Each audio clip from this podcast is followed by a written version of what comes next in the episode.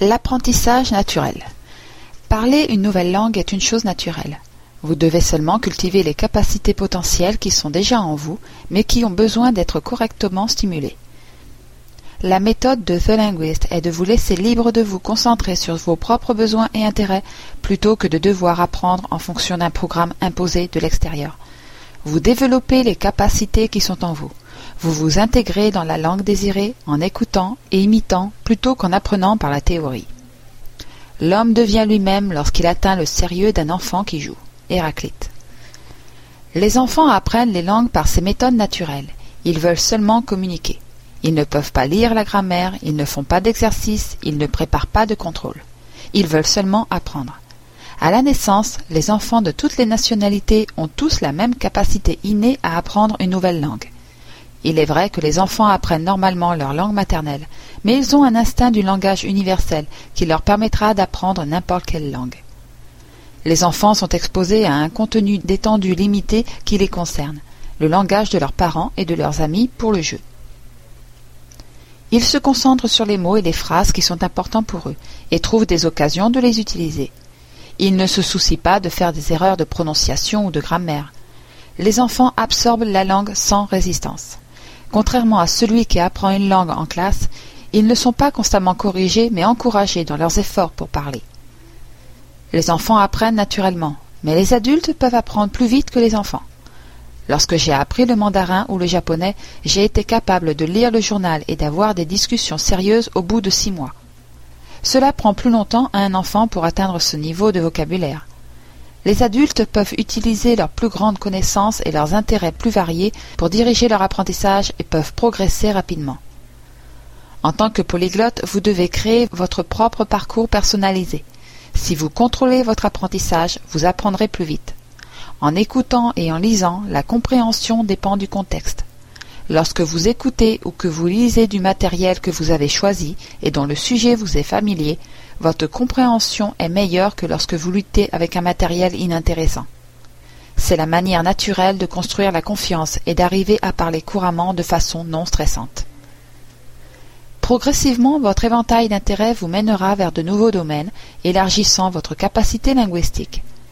Mais la décision de quoi étudier doit être la vôtre.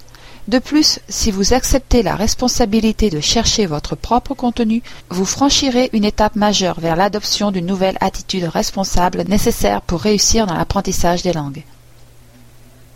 Fred Genesi de l'université McGill, chercheur de pointe sur l'apprentissage des langues et le cerveau, explique ce qui se passe lorsque nous apprenons une nouvelle langue. Quand l'apprentissage s'effectue, la communication neurochimique entre les neurones est facilitée. En d'autres mots, un réseau neuronal est progressivement établi. L'exposition à des sons de parole non habituels est d'abord identifiée par le cerveau comme une activité neuronale indifférenciée.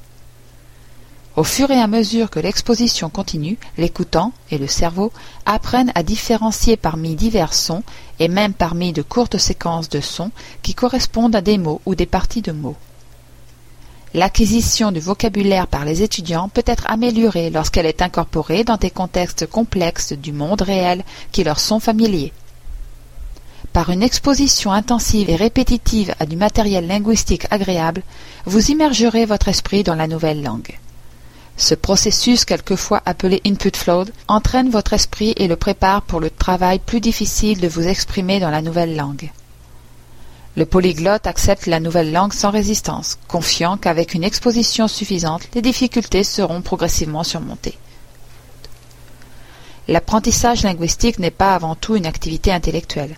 Cela demande de l'enthousiasme et une exposition répétée et intense aux contextes linguistiques qui deviennent familiers avec le temps. J'ai souvent remarqué que les athlètes professionnels étrangers en Amérique du Nord apprennent bien la langue, souvent mieux que les professeurs d'université étrangers. Les joueurs de hockey ou de basket sont capables de parler couramment pour les interviews télévisées, alors que les professeurs plus intellectuels ont de très forts accents et parlent d'une façon plus empruntée et peu naturelle. La raison est que les athlètes ont une interaction verbale informelle et constante avec leurs équipiers. Ils doivent s'intégrer à l'équipe ou ils ne réussiront pas bien.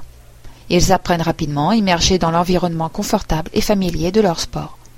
Contrairement à l'athlète dans son équipe, la plupart des apprenants ne sont pas exposés à des contextes linguistiques constants et familiers. C'est pourquoi il est si important de créer votre propre parcours basé sur des contextes qui répondent à vos intérêts et besoins. Suivre vos intérêts est la façon naturelle d'apprendre.